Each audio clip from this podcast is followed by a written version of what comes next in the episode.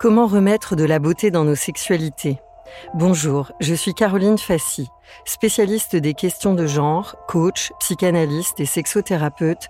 J'accompagne depuis dix ans des femmes et des hommes, comme vous et moi, à mieux se comprendre. Avec Coquito, j'ai à cœur de donner la parole à celles et ceux qui transforment en profondeur nos équilibres féminins-masculins. Pour permettre à nos filles et nos garçons d'ouvrir une ère où nos libertés, dans la rue, à l'école, au travail, en famille et dans l'intimité, soient enfin le reflet d'une éducation au consentement. Je nous invite à nous éveiller pour mettre ensemble de la poésie dans nos relations, du sacré dans nos touchés et du toucher dans le sacré.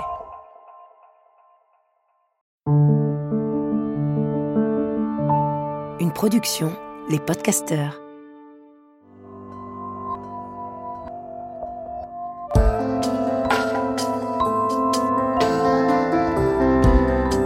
Bienvenue, vous écoutez Coquito, le podcast qui replace le clitoris au centre de notre vitalité et qui remue en profondeur notre rapport au plaisir féminin.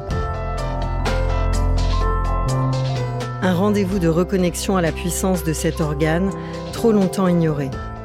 Un appel à notre boussole de sensibilité et de force. Les coquelitos chéris donnent la parole à celles et ceux qui œuvrent pour cette reconnaissance et pour ramener de la poésie dans nos rapports sexuels. Coquelito lance un appel pour nous relier, femmes et hommes, dans nos passerelles entre le féminin et le masculin. Coquelito, tu ressens quoi, toi? Aujourd'hui, pour ce nouveau voyage en planète Coquelito, je suis dans la joie et la douceur de retrouver Alexandrine Pilastre. Alexandrine, depuis 20 ans, tu es somato-psychopédagogue. Ta pratique intègre la fasciathérapie, la gestalt et la respiration transpersonnelle. Tu as conçu un programme pour aller à la rencontre de soi, la ressource sensorielle. Tu accompagnes individus, couples, groupes, et tu formes également des professionnels de santé et du bien-être à cette approche où nos sens ont la parole. Ton travail vise à apprendre à dialoguer avec nos éprouvés pour aller à la rencontre d'une réalité bien plus vaste que nos représentations, d'un monde plus grand. Alors, gros challenge que cette nouvelle écoutation permettre à ceux qui nous écoutent de percevoir en pratique la subtilité de ton travail par leurs oreilles, c'est mon petit côté euh, Duras. Je me lance. Comment expliques-tu à un enfant ou un ado ta pratique, la ressource sensorielle? Alors bonjour Caroline. Je dirais que je l'explique pas, je lui montre plutôt. Je lui fais sentir. Et euh, un des premiers piliers de cette ressource sensorielle qui est euh, quelque chose non pas à portée de main mais à portée de narine, c'est la respiration c'est respirer. La première chose pour aller un peu plus dans ses sensations et dans notre attention au corps. Alors j'aime bien d'ailleurs l'expression être dans son corps parce qu'on est tout le temps dans son corps. Mais c'est d'avoir un tout petit peu plus de conscience de son corps. C'est passer par la respiration. Donc un ado ou un enfant, on va, on va lui, lui montrer comment jouer avec sa respiration et surtout qu'est-ce que ça lui fait sentir de respirer de telle façon, ou de tel autre, dans la simplicité et dans le jeu, dans le jeu de faire l'expérience, d'éprouver. Qu'est-ce qu'ils formulent du coup les enfants et les ados quand ils travaillent avec toi? Ah, ils formulent euh, bah, des choses qui leur sont très proches parce que finalement, euh, enfin, je parle plus des enfants que des ados, mais les ados aussi parce que les ados ils sont dans une période de, de grande intensité d'éprouver dans leur corps avec tout ce qui tout ce qui se passe, euh, ils formulent justement des éprouvés. Ah, ça fait chaud. Ah, euh, ça fait des fourmis partout. Euh, ah, ça me fait un peu tourner la tête, mais c'est drôle. voilà. En fait, il y a quelque chose de très, de tout simplement très vivant. D'ailleurs, cette ressource sensorielle, c'est pas tellement une méthode, c'est plutôt un art du vivant de retrouver ça, de remettre ça en avant parce que c'est toujours là, mais c'est notre attention qui n'est plus dessus. Éprouver, éprouver l'éprouver, un terme que j'ai redécouvert grâce à toi. On éprouve des sentiments et on éprouve nos corps, nos âmes. Ça dit quoi de toi, ce verbe, ce nom commun, cet adjectif? Alors d'abord, ce qui est intéressant, c'est qu'un éprouver, c'est pas forcément une émotion. Hein, on a tendance à confondre. Euh, un éprouvé, c'est une sensation dans le corps et pas une sensation qui va nous donner tout de suite une explication. Ça peut être, euh, oui, ça peut être ce qu'on disait tout à l'heure, du chaud, du froid, des fourmillements, mais ça peut être aussi des choses un peu plus subtiles comme euh, un goût. Alors là, on va être moins dans le corps. On va peut-être être plus avec ce qu'éprouve le corps, ce qu'éprouve ce qu'on appelle notre perception. Ça va être le goût d'une rencontre ou le goût d'une atmosphère ou euh, d'une ambiance, une texture. Euh, tiens, j'ai une sensation que c'est épais là dans ma jambe ou, euh, que c'est tout rétréci. nos amis belges disent tout racrapoté dans ma poitrine. Voilà, donc on est vraiment dans, dans plus des textures, des, des comment je pourrais dire, presque des couleurs. Hein. Parfois, on peut dire, tiens, mais euh, quand j'ai rencontré telle personne, ça m'a fait une sensation de, de bleu ou de sombre. Alors, c'est pas un langage auquel on est habitué. Hein. C'est un langage euh, perceptif, sensoriel, mais c'est un langage euh, qui nous donne beaucoup, beaucoup d'informations sur d'abord qui on est et qu'est-ce qui se passe quand on rencontre l'autre, le monde en nous. C'est une boussole à découvrir. En quoi la voie du sentir, la voie de l'éprouver, est un chemin de réparation et de conquête de liberté? Oh, ça c'est une vaste question. Hein euh, alors, chemin de réparation, là je vais, euh, je vais un peu enfoncer euh, des choses, parce que d'abord, quand on est un, un, bébé, quand on est un enfant sans avoir le langage, on est traversé sans cesse par des éprouvés. Et souvent, heureusement ou malheureusement, parce qu'il y a des choses aussi qui sont une forme d'adaptation, notre éducation va beaucoup nous, nous faire douter de ce qu'on éprouve. Hein, souvent, on va dire à un enfant euh, Mais non, t'as pas mal, mais non, c'est pas si grave, euh, c'est pas bien d'être en colère. Non, on pleure pas, c'est pas le moment, etc. Donc, en fait, petit à petit, on s'éloigne de ce qui nous traverse comme étant pas forcément quelque chose de renseignant et comme quelque chose d'accepté. Donc c'est en ça que c'est un chemin de réparation. Et c'est aussi un chemin de réparation parce que ce qu'on éprouve, c'est singulier à nous. Donc c'est ce qui nous renseigne sur nous. Et l'idée, c'est pas de dire euh, c'est pas bien de penser ou le mental est pas bien, c'est plutôt de mettre des passerelles entre ce qu'on éprouve, comment ça nous renseigne sur nous et sur le monde, et comment notre cortex, nos pensées vont pouvoir aller puiser de l'information là-dedans. Tu peux nous euh, donner des exemples de euh, euh, face à des enfants notamment? Face à des enfants. Bah, quand tu disais, on a tendance à, à, dire à un enfant qui pleure ou qui fait une colère, arrête ou ça va passer ou va te calmer dans ta chambre. Mmh en quoi ça peut être une façon de mieux accompagner nos enfants? Pour leur permettre de mieux dialoguer, en gros, avec leur éprouvé. Bah Déjà, un enfant, par exemple, qui est en colère, alors ça, euh, je suis pas la première à dire ça, plutôt que de se braquer, c'est déjà, alors déjà corporellement se mettre à son niveau, si c'est un petit, s'asseoir avec lui et être dans une forme d'empathie, de lui dire Oh, mais ça a l'air intense là, ce qui te traverse. Qu'est-ce qui se passe là? Qu'est-ce que tu ressens? Parce que déjà, l'enfant qui est en colère, il comprend pas ce qui lui arrive. Il exprime quelque chose de brut de fonderie. Et le fait qu'on puisse être beaucoup plus proche de ce qu'il éprouve va lui permettre de reprendre du souffle, de se calmer, de se sentir vu. Parce que ce qu'on ne voit pas dans notre éducation, c'est les éprouver des autres. On les voit pas et on les prend pas tellement en compte. C'est pour ça qu'à l'heure actuelle, euh, il y a tout ce courant sur l'hypersensibilité.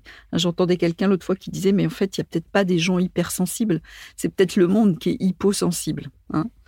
Et c'est plutôt de dire, oh, tiens, mais qu'est-ce qui se passe dans le corps de mon enfant ou, euh, ou euh, un enfant qui court, qui combien de fois un enfant il est là, il saute, on lui dit, fais attention, tu vas tomber. Alors qu'un enfant, alors bien sûr, c'est pas c'est pas lui, laisser faire n'importe quoi non plus, mais c'est plutôt accompagner son mouvement, accompagner l'envie qu'il a de cette expérience, euh, plutôt que de la freiner. Et pareil pour les émotions. Je suis désolée, hein, je suis passée euh, d'un sujet à l'autre, mais euh, Ok, tu fais la gueule. Qu'est-ce qui se passe? Qu'est-ce qui se passe? C'est lourd. C'est. Qu'est-ce qui se passe? Ça serre en toi? T'es en colère. Ok. Oh, qu'est-ce que c'est cette colère là? Ça a l'air intense. Oh là là, quand je te vois, ça a l'air intense ce que tu ressens. Donc être beaucoup plus à accompagner ce qui se passe dans la personne. Et en effet, c'est dans son corps, mais c'est pas juste son corps biologique, c'est son corps perceptif, son corps émotionnel, son corps énergétique, tous les corps qui sont réquisitionnés au moment où l'expérience le traverse. Et là, du coup, on va pouvoir beaucoup plus faire des passerelles euh, perceptivo-cognitives, en fait. Voilà, on pourrait dire ça comme ça. Donc un enfant, alors pour pouvoir faire ça, faut soit en effet dans une disponibilité en tant qu'adulte. C'est ça le peut-être la, première chose à voir, c'est est-ce que moi, en tant qu'adulte, je suis disponible, je suis à l'écoute de ça? Mais en tout cas, il y a à garder pour son enfant et pour soi-même cette curiosité de ce qui nous traverse. Et sans vouloir tout de suite l'expliquer ou lui donner une cause. Être avec. Je ne sais pas si ça répond à ta question, mais très bien. Tu as démarré par des études de philosophie. Pourquoi est-ce que tu as eu besoin de compléter le monde des pensées par les sensorialités? Alors la philo, moi je l'ai découvert au lycée, hein, en terminale. À l'époque, on en faisait en terminale. Et euh, il y a une phrase qui m'a euh, qui m'a bouleversée, qui m'a convoquée. Alors euh, c'est drôle parce que je l'ai cherché sur internet l'autre fois, je l'ai pas retrouvée telle quelle. En tout cas, c'était une phrase que j'avais écrite noir sur blanc sur mon cahier de philo. C'était ton corps, qu'annonce-t-il de ton âme? Je crois que c'est Zarathustra qui dit ça. Voilà, donc là, voilà, Nietzsche. Là, on tapait fort. Moi, je suis magnifique. Ouais, ouais. Moi, je suis. Je viens d'une famille adorable, mais qui était complètement désensorialisée, complètement pas dans le corps. D'ailleurs, euh, j'ai massé mon papa il y a quelques temps qui me disait oh, mais en fait, je je sens pas mon corps. Donc oui, moi, j'étais beaucoup dans le mental, dans la représentation, mais j'étais dans dans une forme de, de, déconnexion à moi, en fait, de déconnexion au corps. Euh. D'ailleurs, ça a été très dur au début. Euh, euh quand j'ai commencé mes études de fascia, parce qu'on nous faisait aller dans la lenteur, dans tout ça, donc euh, concerné par le corps. Et oui, tu as raison, euh, je réponds pas directement à ta question, je m'en rends compte. Ben, la philo, ça m'a, ça m'a, ça m'a convoqué à, à, me questionner sur euh, mais pourquoi on est là, bordel? Et, et, comment on est là? On est là par notre corps d'abord, puisque qu'est-ce qui fait qu'on est un être humain C'est qu'on a un corps. Voilà. Et puis après, ça a été des rencontres, Ouais, ça a été quoi le déclencheur Ah, le pour déclencheur. que tu bascules et que tu commences à le te former euh, ouais, avec tes mains, ouais. avec l'outil de tes mains? Eh ben, le déclencheur, ça s'est passé chez une amie qui était infirmière et qui m'a fait écouter des cassettes d'un d'un monsieur qui s'appelait Satprem, qui était interviewé par Jacques Chancel. Je sais pas si, si tu connais Jacques Chancel, c'est mon époque ça. Et en fait, ce monsieur avait été un Français qui avait beaucoup bourlingué et qui avait rejoint euh, Sri mère, qui étaient des gens qui habitaient en Inde. Mère, elle a fondé Auroville. Et en fait, ce sont des gens qui se sont penchés sur euh, le corps, beaucoup le corps, le corps. Et ce mec-là, dans son interview, disait que euh, la voie de passage, c'était le corps. Il parlait du mental des cellules. Euh, il parlait que, oui, il n'y avait pas d'enfer, il n'y avait pas de paradis, c'était le corps, l'énigme l'énigme à aller rencontrer, l'énigme à aller résoudre. Et je ne peux pas te dire l'effet que ça m'a fait. Je me suis mis à pleurer comme une madeleine et j'avais la sensation de rentrer à la maison. Et quand mon, mon amie est rentrée le soir, elle m'a trouvé avec mes yeux de raton laveur, là, parce que j'avais pas mis de mascara waterproof. elle m'a dit Qu'est-ce qui se passe? Je lui ai dit Mais c'est ça que je veux faire. C'est ça que je veux faire. Et elle m'a dit à l'époque, ah ben tu sais, j'ai commencé une formation avec une méthode qui parle beaucoup de ça et qui va beaucoup dans ça. C'est la fasciathérapie. Et comme euh, j'étais euh, quelqu'un d'assez impulsif à l'époque, euh, ni une ni deux, quand je suis rentrée à Paris, je me suis inscrite en fasciathérapie. Et mon copain de l'époque m'a dit, mais attends, va faire une ou deux séances et tout. Mais j'ai dit, non, non, je veux, je veux faire ça.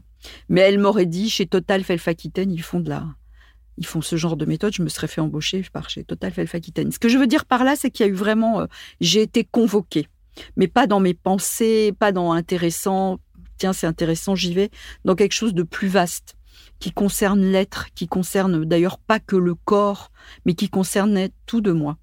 Et ça a commencé comme ça. Voilà. Et j'en ai chié au début, ça n'a pas été un chemin euh, facile.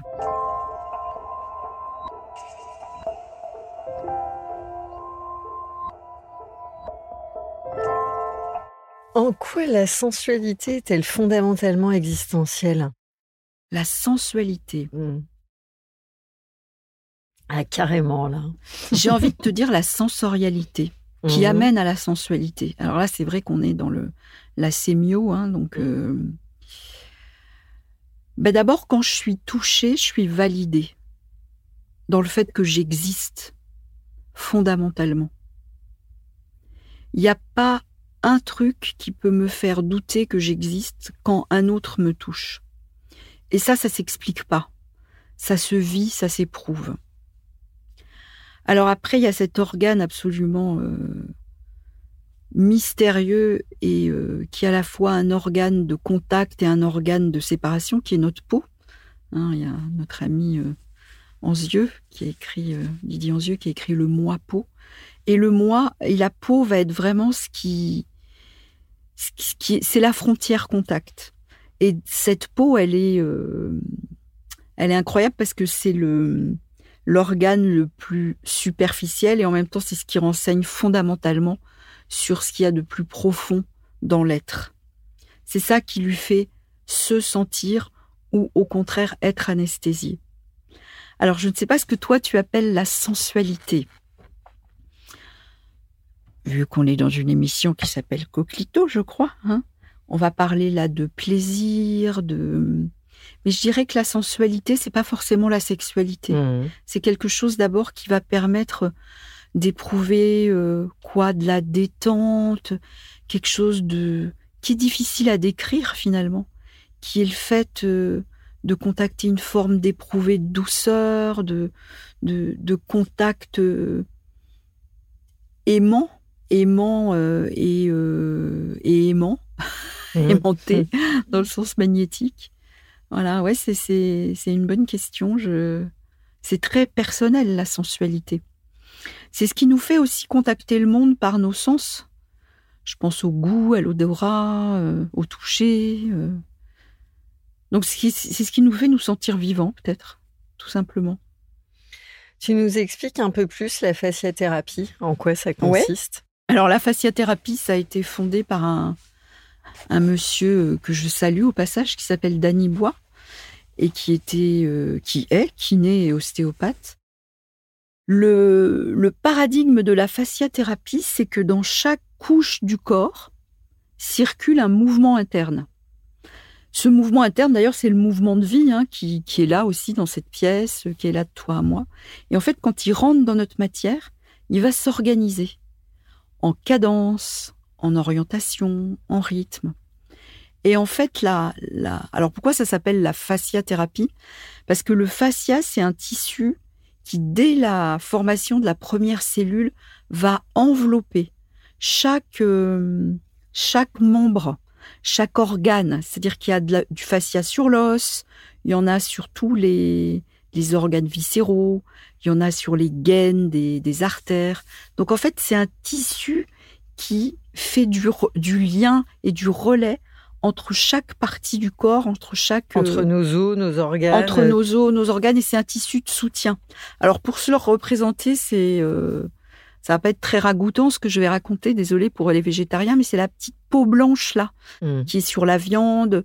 Il y a aussi du fascia dans les tendons, dans les ligaments. Et en fait, c'est un, un- un- un- oui, c'est un tissu qui est fait de fibres de collagène, qui est fait de plein plein d'autres choses et qui soutient et qui relie. Donc la fasciathérapie, bien sûr qu'à partir du moment où on pose la main sur quelqu'un, on convoque son fascia. Et au travers de son fascia, c'est-à-dire que au travers de son fascia, on va convoquer et on va avoir une résonance dans tout le corps. Bon, après, il y a des grandes chaînes de fascia, il y a le fascia axial profond. Je vais peut-être pas te bassiner trop avec l'anatomie là, mais bon. Donc en fait, ce qu'on va faire avec notre main en fasciathérapie, c'est qu'on va aller voir, quand on touche une section du corps de quelqu'un, si ce mouvement interne circule bien, toujours dans ses cadences, dans ses orientations, dans ses, euh, je pourrais dire, dans ses rythmes. Et en fait, un endroit où cette fascia, où ce mouvement interne ne va plus circuler, va être un endroit où il y a eu un choc. Mais aussi bien un choc physique qu'un choc psychique. Tu te fais une entorse, Mhm. ton fascia va se serrer, va s'immobiliser. euh, t'as un choc traumatique, ton patron de vire en te traitant d'idiote, ça va faire aussi un choc dans ton corps. Et l'idée, c'est d'aller remettre de la mobilité dans le corps là où il y a encore, malheureusement, des chocs qui sont pas passés. Et ces endroits d'immobilité du corps sont très en lien avec toutes nos stratégies psychiques. C'est pour ça d'ailleurs que la fasciathérapie est devenue la somato-psychopédagogie. Parce que ce qu'on va faire en termes de relancer du mouvement dans le corps va avoir aussi un impact sur nos stratégies psychiques. Alors pourquoi les gens viennent te voir? C'est quoi leur demande apparente quand ils font appel à toi? Ah, ça c'est une bonne question. Bah déjà, je travaille beaucoup en relais avec d'autres euh, collègues euh, qui travaillent dans la, relation d'aide. Je travaille avec des, psychothérapeutes, je travaille avec deux psychiatres, avec des médecins. Donc ils viennent me voir soit parce qu'ils ont une douleur, mmh.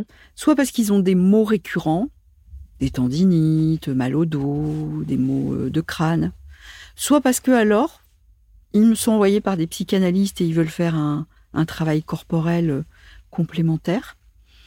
Euh, voilà, soit parce qu'ils ont entendu parler de moi par des copains.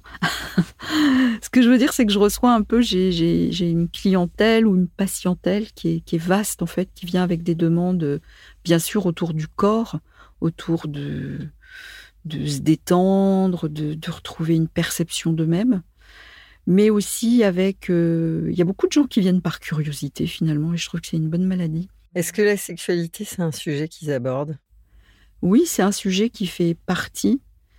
Euh, alors moi, je suis pas sexologue, donc euh, ils viennent pas me voir pour une problématique autour de la, de la sexualité mais c'est des, des choses qui sont abordées. Finalement, la sexualité, c'est comment on communique avec l'autre. Quel est le rapport de communication euh, qu'on a avec l'autre. Donc oui, ça peut faire partie de, des, des sujets abordés. La respiration holotropique, qu'est-ce que c'est? Comment ça se passe une séance de respiration transpersonnelle et qu'est-ce que ça permet de traverser? Alors, alors, je vais peut-être en profiter pour dire que, en effet, la fasciathérapie et la respiration holotropique et les autres outils que, que j'utilise, ça sert quand même un, un fil d'Ariane qui est redevenir perceptif. C'est-à-dire être un être humain qui perçoit, tout simplement. Alors, la respiration holotropique. Fondamentale pour avoir une vie sexuelle joyeuse. Oui, certainement. Entre autres. La respiration holotropique, elle va, elle va mettre en état modifié de conscience. Ça veut dire quoi? Ça veut dire qu'elle va aller stimuler euh, non pas le clitoris, mais peut-être directement, mais la glande pinéale, et elle va nous permettre d'avoir euh, accès à plus d'inconscient. Voilà. Donc là, on va rentrer vraiment dans euh, dans de la remémoration, dans de la remémoration autour de la naissance, dans de la remémoration autour de la biographie, de, choses plus en effet transpersonnelles. Euh, il peut y avoir aussi des choses autour de la, de la lignée, du transgénérationnel, etc. etc. D'où le nom holotropique. Holo, ça veut dire forme et tropique, les formes. Et en effet, comme on va convoquer beaucoup, beaucoup d'énergie de vie, on va avoir euh, une convocation parfois de l'énergie sexuelle. Alors en même temps, c'est drôle parce que ça se passe souvent en groupe. Et dans les groupes, on dit pas de passage à l'acte violent ou sexuel. Mais ça veut dire quoi? Ça veut pas dire qu'on tasse la sexualité ou qu'on n'en veut pas. Ça veut dire qu'on invite les gens à éprouver cette énergie peut-être qui va monter, mais pour eux. Pas la, pas la, pas l'exprimer en dehors, mais vraiment d'aller voir qu'est-ce qui se passe dans mon corps quand mon désir monte. Est-ce que ça circule? Est-ce que ça m'affole? Est-ce que c'est une tension nerveuse? Ou est-ce que c'est quelque chose que je peux venir respirer et que je peux aider à se propager? Voilà, parce que c'est quand même euh, une énergie de vie fondamentale.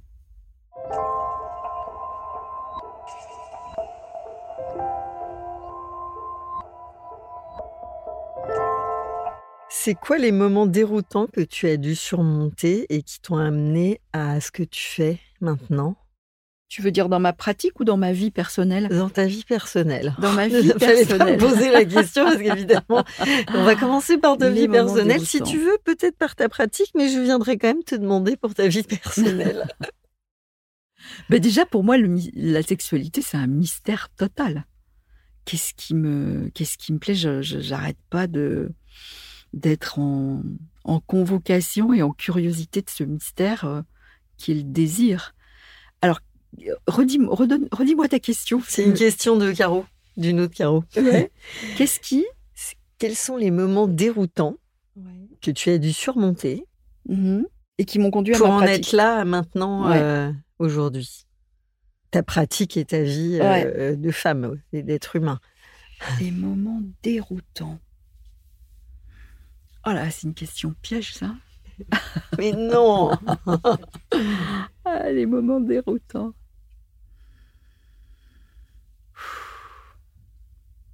Ben, l'écoute de cette interview, ça m'a. J'ai un langage un peu imagé de temps en temps. Ça m'a claqué le cornet, quoi. hein. C'était bah, Mm. c'était la claque. Euh, les moments déroutants. euh, chaque, expérience de respiration holotropique a été un, moment de, rencontre avec euh, des éprouvés, avec, euh, avec, avec le fait de me rendre compte que j'ai euh, qu'au quotidien j'ai une conscience très limitée. J'ai pratiqué des médecines chamaniques, pas en France, hein, parce que c'est interdit, qui ont été aussi des moments très très forts de d'expansion de conscience. Alors après, dans un dans une chose un peu plus euh, quotidienne, la naissance de ma fille, ça a été un, bouleversement aussi. Euh, ça a été un. Je ne sais pas si ça m'a conduit à ma pratique. En tout, cas, j'allais dire les rencontres, le l'envie du lien, l'envie d'être dans le, le monde plus m'ont convoqué à ma pratique. Euh, Quelles informations tu recueilles dans tes mains et auxquelles tu pourrais pas avoir accès autrement?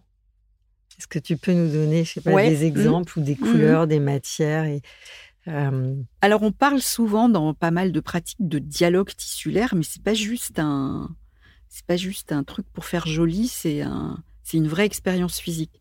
Quand on pose les mains sur quelqu'un, d'abord il y a ce qu'on met dans nos, ses mains. L'intention qu'on met dans les mains, moi j'enseigne ça beaucoup, c'est euh, d'aller rencontrer euh, l'inconnu de l'autre et d'aller surtout l'accueillir avec une, une, là pour le coup, une bienveillance inconditionnelle. Alors, quand on va poser les mains sur quelqu'un, et ça, je crois que n'importe quelle technique pourrait dire ça. Alors, c'est vrai qu'il y a des techniques de massage qui sont plus protocolaires. Là, on n'est pas tellement dans le protocole. On est juste, on pose les mains et, et on écoute avec toute soi. Et puis ça, ça s'entraîne. hein, euh. On va poser les mains, par exemple. euh, moi, j'ai des prises d'entrée. Alors, il y a par exemple quelque chose qui consiste à aller faire toute une rythmicité des contours de la personne, d'abord pour qu'elle se sente vraiment là, hein, dans, ses contours. Et quand euh, je fais cette, euh, cette, cette introduction, il y a des endroits du corps qui appellent tout de suite. C'est-à-dire que on va être sur la jambe, puis sur le bassin, et puis on va aller là, et puis tout d'un coup là on sent que oh, c'est tassé, c'est comme un millefeuille dans le plexus. Donc là on va avoir envie d'aller euh, d'aller comme pétrir plus la matière, d'aller venir, et puis on voit aussi euh, ce que l'autre nous renvoie. Est-ce que ça va pour toi? Oh oui, oui, j'ai mal là, ça a besoin. euh, voilà, et, en fait il y a quelque chose. nos doigts sont appelés. D'ailleurs, euh, parfois, moi, je suis contente d'avoir euh, mes mains qui bossent toutes seules, parce que je peux avoir ma tête qui part ailleurs, euh, et mes mains font le boulot, quoi. Donc, il y a, y a des récepteurs dans les doigts hein, qui font que, il y a des petits sonars perceptifs qui font que on va aller au bon endroit. Et moi, je suis très sensible aussi quand quelqu'un rentre dans mon cabinet à ce que je ressens le, le goût qu'a l'autre, le goût qui va avoir notre rencontre. Et ça demande parfois de la patience, parce que ça se donne pas tout de suite, faut du temps. La personne arrive avec bah, parfois sa façade, parfois euh, aussi, voilà, ça demande du temps la rencontre. Ça répond?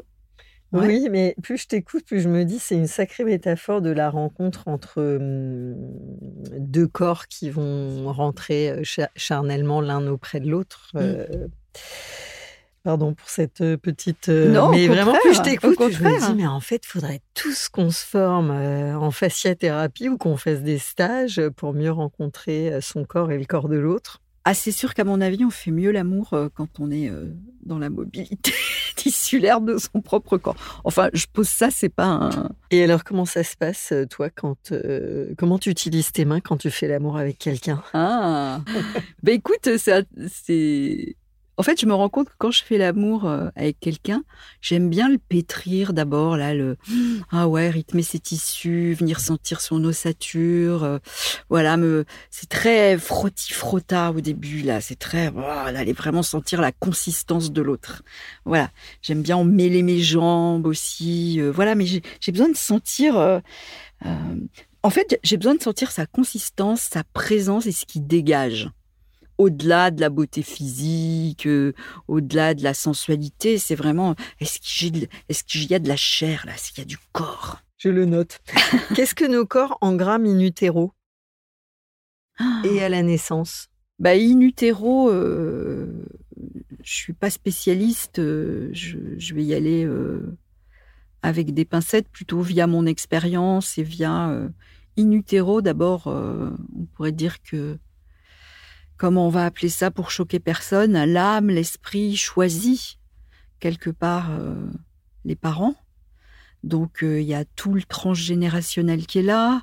Après il y a tout ce qui est euh, bah, de l'histoire de la grossesse, de l'histoire de la et même avant de la grossesse de de, de ce qui de l'histoire des parents. De donc il y a tout un oui il y a plein de mémoires qui sont encodées certainement.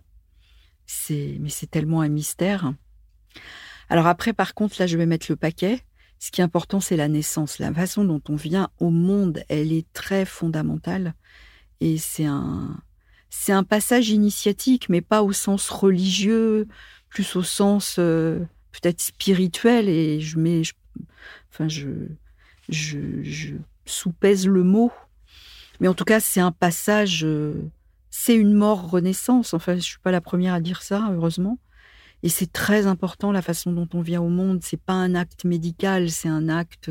Alors c'est bien qu'il y ait du médical s'il y a des problèmes, mais euh, on médicalise trop et, le un humain, ça commence là, dans la façon qu'il a de venir au monde. Euh, ça va, la façon dont il va être accueilli, la façon euh, dont, dont, sa mère va être en contact avec lui, c'est très très important. Et ça, on le voit beaucoup dans la respiration holotropique. On fait beaucoup de de, repassage de naissance, de réparation de choses. Et c'est un mystère aussi parce que c'est vraiment engrammé dans le corps et dans la psyché, bien sûr. Hmm. Et comment ça a une influence, euh, quelle influence ça peut avoir sur nos sexualités? Hmm. Ou nos sensorialités, si tu hmm, préfères qu'on commence par là. Justement, de bah, refaire vivre euh, nos naissances, quelle euh, quelle transformation ça permet sur nos sexualités bah, Je vais te répondre indirectement. Déjà, ça, ça répare quelque chose de la personne. Donc, ça la fait être plus présent à elle-même, à qui elle est. Donc, je peux imaginer que dans la sexualité, être plus présent à soi, on est plus présent à l'autre, et donc à ce qui est. C'est. J'allais dire plus que de parler là de sexualité directement, j'ai envie de parler de, présence à soi. Et, avec euh, des témoignages de gens qui disent qu'ils ont l'impression de se récupérer, de se retrouver, qu'il leur manquait quelque chose. Euh, et, c'est mystérieux comment ça soigne. Hein. C'est tout d'un coup, on se constate euh, n'ayant plus ce travers ou n'ayant plus cette forme d'angoisse ou n'ayant plus voilà, mais on se constate, on ne peut pas faire un truc de cause à effet. Et bien sûr que ça va amener euh, au mystère de son propre désir, de sa propre sexualité. Euh. ça peut aider à accepter des pulsions qu'on a, euh, à les regarder différemment. Oui, peut-être apporter un autre regard sur sur ce dans le quoi on était peut-être dans le jugement ou dans la peur ou ou dans ou, ou dans tout d'un coup euh, retrouver euh, des sensations dans son corps.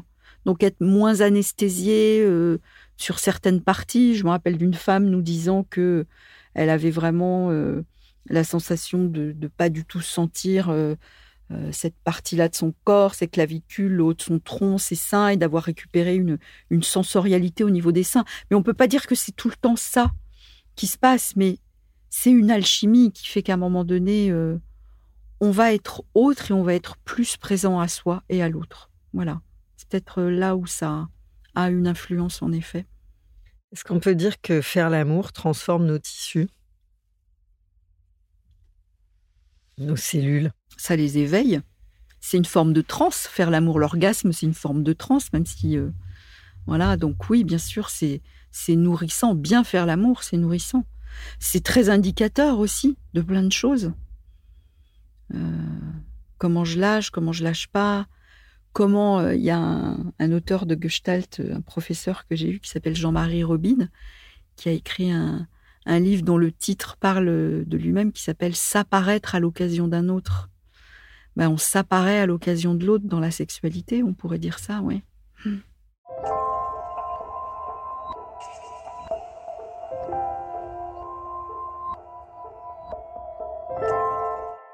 En quoi le clitoris est au centre du réacteur de notre vitalité? Alors moi j'ai envie de te parler de ma découverte du clitoris. Oh ouais Alors moi j'ai une, j'ai une maman qui était prof de biologie. Donc euh, à 9-10 ans, je savais tout, comment tout fonctionnait, l'appareil reproducteur, etc. Biologiquement, au niveau sciences nat, j'étais mais, euh, au top. Mais alors d'un point de vue... Euh, de l'éprouver du plaisir. Euh, j'étais pas du tout au courant. Je crois que j'ai découvert le, clitoris en lisant, euh, en lisant. Euh, je sais pas si vous vous rappelez de ce magazine Union, hein, qui était un magazine érotico, porno, etc. Et là, oui, en effet, dans un récit, on parlait de ce petit bouton, de ce bouton de rose. Et je crois que c'est à l'occasion de ça. Bon, j'étais jeune, hein, j'avais 9-10 ans que je l'ai découvert, quoi. Et ça a été vertigineux, quoi. Voilà, j'ai envie de te répondre ah, avec un truc très personnel. très bien. Très personnel. Mais je, je, faisais des robes en coquelicot. Euh, je faillote un peu là. Hein. Quand j'avais 6-7 ans, tu vois, j'étais là avec mes petits, mes petits coquelicots et pas coquelitos. voilà. Mais oui, j'ai découvert le, le, le, clitoris euh, par euh, un journal érotique. Comme quoi, ça a du bon parfois aussi. Hein. Voilà. Qu'est-ce que tu conseilles pour mieux se connecter à lui? Bah, D'aller l'explorer, d'aller le toucher. C'est très délicat, c'est très... Euh, je conseille aussi quelque chose qui est très... Euh, qui est très intéressant, où là je pourrais mettre de la fascia, c'est d'aller tout simplement euh, empaumer son périnée. Et, et, de, de, de sentir cette zone qui est forte, qui est puissante, mais juste de mettre la main sans bouger. Et de pas avoir peur qu'il se passe rien. Et puis peut-être tout doucement, tout doucement, d'aller bercer cette zone comme si elle était dans un hamac.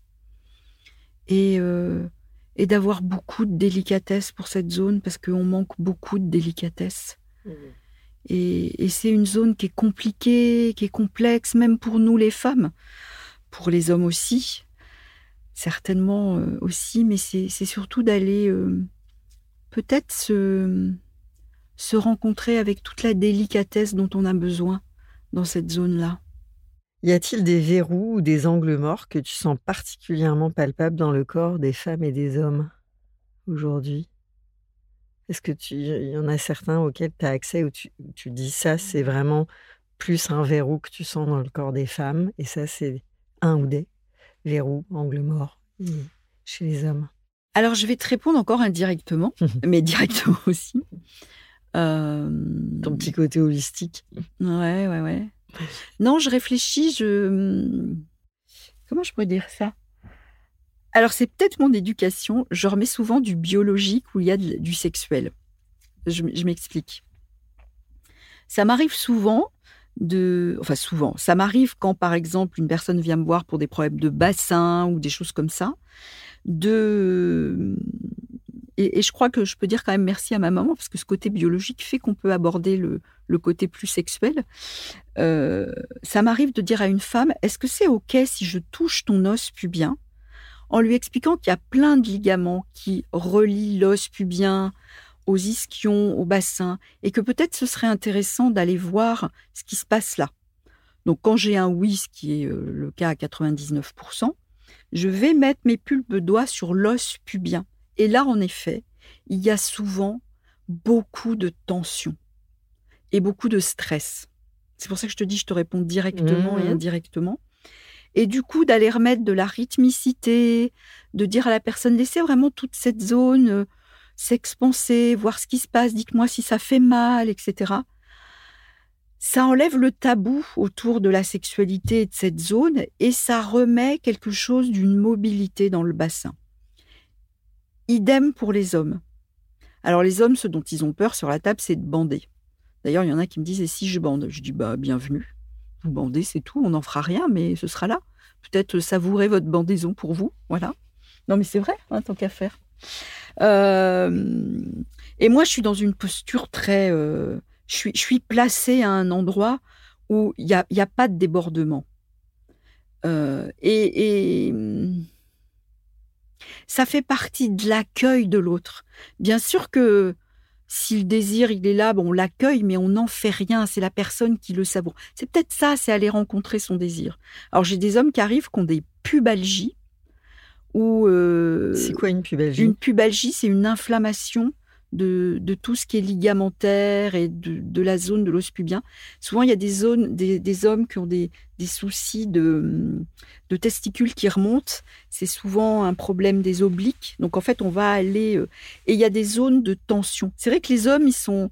on, les croit plus cool, mais ils sont pas décontractés avec cet endroit quand ils sont dans un rendez-vous médical.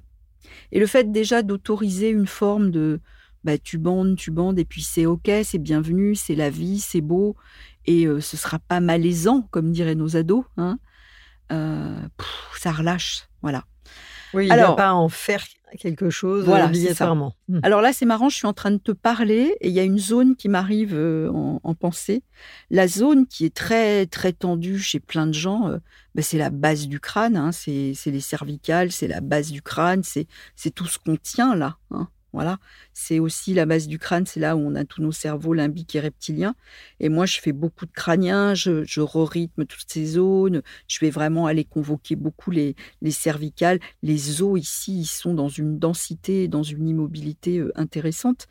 Et souvent, quand on lâche au niveau de la base du crâne et des cervicales, ça lâche jusqu'au sacrum, jusqu'au coccyx, jusqu'à tout ce qui fait euh, justement notre, euh, notre base, notre bassin. Hein. C'est Annick de Souzenel dans son livre Le symbolisme du corps. Elle dit que le sacrum, il est ancré, il est planté dans nos terres intérieures qui sont notre bassin. Hein. Voilà. Je ne sais pas si je réponds à ta question. Si, très bien. Qu'est-ce que tu aurais comme conseil euh, à donner pour, euh, je ne sais pas, quotidiennement euh, prendre soin de ce sacrum qui mmh. soutient nos, mmh. nos grandes ben, bibliothèques de vie? Je dirais qu'il y a il y a à se remettre dans la danse, dans, dans quelque chose où justement on peut, on peut jouer avec les circularités dans notre bassin, alors sauf s'il y a des douleurs, etc. Mais bien se mettre dans ses pieds, parce que ce, ce on nous bassine avec l'ancrage, bon, c'est à la fois casse-pied, parce que tout le monde en parle, mais en fait, il y a peu de gens euh, qui, qui ont l'expérience physique de qu'est-ce que c'est sentir ses jambes, ses pieds, être dans ses pieds, et puis... Euh, voilà, danser chez soi. Il n'y a pas tellement de gens qui dansent chez eux finalement. D'aller vraiment, euh, voilà, onduler, faire des, circularités avec notre bassin. Aller juste aussi euh, regarder comment on est foutu. Les gens, ils savent pas comment ils sont foutus. Hein. Moi, je fais des cours d'anat hein, dans mes, voilà, d'aller d'aller voir comment c'est un os, de de regarder sur internet comment comment c'est un bassin. Euh, voilà euh, comment ces deux, réceptacles qui accueillent bah, d'abord tout ce qui est euh, tout ce qui est euh, organes digestifs, hein, la faim, les intestins, puis de l'autre côté tout ce qui est beaucoup plus gynécologique, sexuel. Voilà. Et puis bouger, quoi. Le fameux bouge ton corps, là, ben, on peut le faire. Alors souvent, quand on fait ça, moi j'étais quelqu'un de très mental quand on nous faisait bouger en fascia, et puis bouger dans la lenteur aussi, parce que la lenteur, ça va nous permettre d'observer, d'être beaucoup plus en contact. Hein. Euh, Et au début, moi, quand on faisait du corps en fascia, euh, j'étais quelqu'un de très mental. J'ai mental, je me mais quoi ça sert ces conneries là Ça m'emmerde. On se fait chier et tout. On se fait chier au début à bouger, euh, à juste faire du corps. On- n'est pas concerné. Parce que ce qu'on aime, c'est réfléchir. C'est ça qui nous fait nous sentir vivants. hein. Mais il y a au- autre chose. Voilà. Et la première, la première étape de la perception, c'est déjà récupérer la respiration et récupérer euh, les sensations dans, dans les poumons, dans la poitrine. Donc oui, je conseillerais d'aller bouger, d'aller respirer, même si le mental trouve ça ridicule. Parce qu'au Dur, début, ouais, Ouais. c'est dur. Au début, il va trouver ça, il va s'ennuyer le mental. Avant de se dire à bientôt, Oui. Alexandrine, je te propose dans ce studio que chacun s'installe dans son corps, dans son espace intime. On va refaire un moment de... D'accord. J'ai juste envie de partager un truc avec toi là. Quand tu as dit avant de se dire au revoir, tu vois, j'ai eu des frissons dans tout le corps. Je sais pas ce que ça veut dire, mais en tout cas, je les ai eus. Voilà. Et j'ai envie de te les nommer pour faire un, un coup de travaux pratiques là. Je les Mais- ai. Ok, J'ai eu plusieurs fois des vagues. d'accord. Et merci de le dire. Nous prenons le temps de nous inspirer depuis nos intérieurs, à l'écoute de nos dedans. Et là, je vais continuer, je vais te poser quelques questions Mhm. pour euh, atterrir en beauté avec nos corps magnifiques. Euh, et tu continues par euh, association libre. À quel moment écoutes-tu ta boussole de sensibilité? À chaque fois que je rencontre quelqu'un,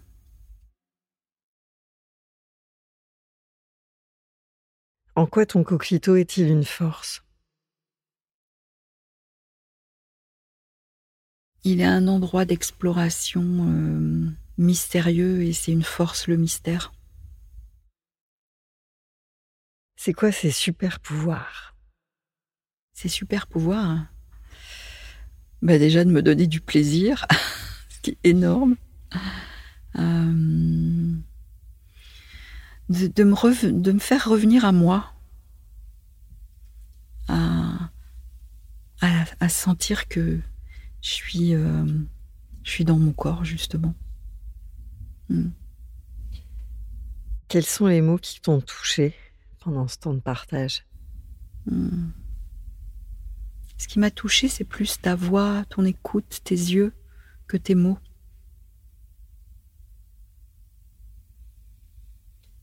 Coquelicot, tu ressens quoi, toi? Bah là, ça refrissonne dans les jambes. euh, Mais c'est très intime de dire ça, tu vois. Hmm. Je ressens de la douceur. Hmm. Et je ressens que hum, quelque chose qui est important, c'est que c'est OK. c'est con de dire ça comme ça. Je suis plus dans me dire Ah, est-ce que j'ai bien répondu? Euh, Qu'est-ce qu'elles vont penser, etc. Bah voilà, c'est. Et ça, c'est relax, hein, ça fait du bien au système nerveux. Coquelicot, à présent ancré en toi, relié aux autres coquelicots, avec quoi tu repars? Avec le fait qu'il faut peut-être que je l'explore encore plus, le coquelicot. voilà. Merci, je l'oublie parfois. Alexandrine, merci. Merci à toi.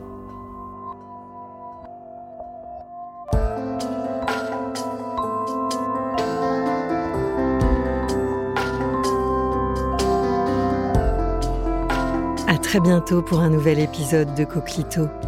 Coquelicot, je nous trouve très beau.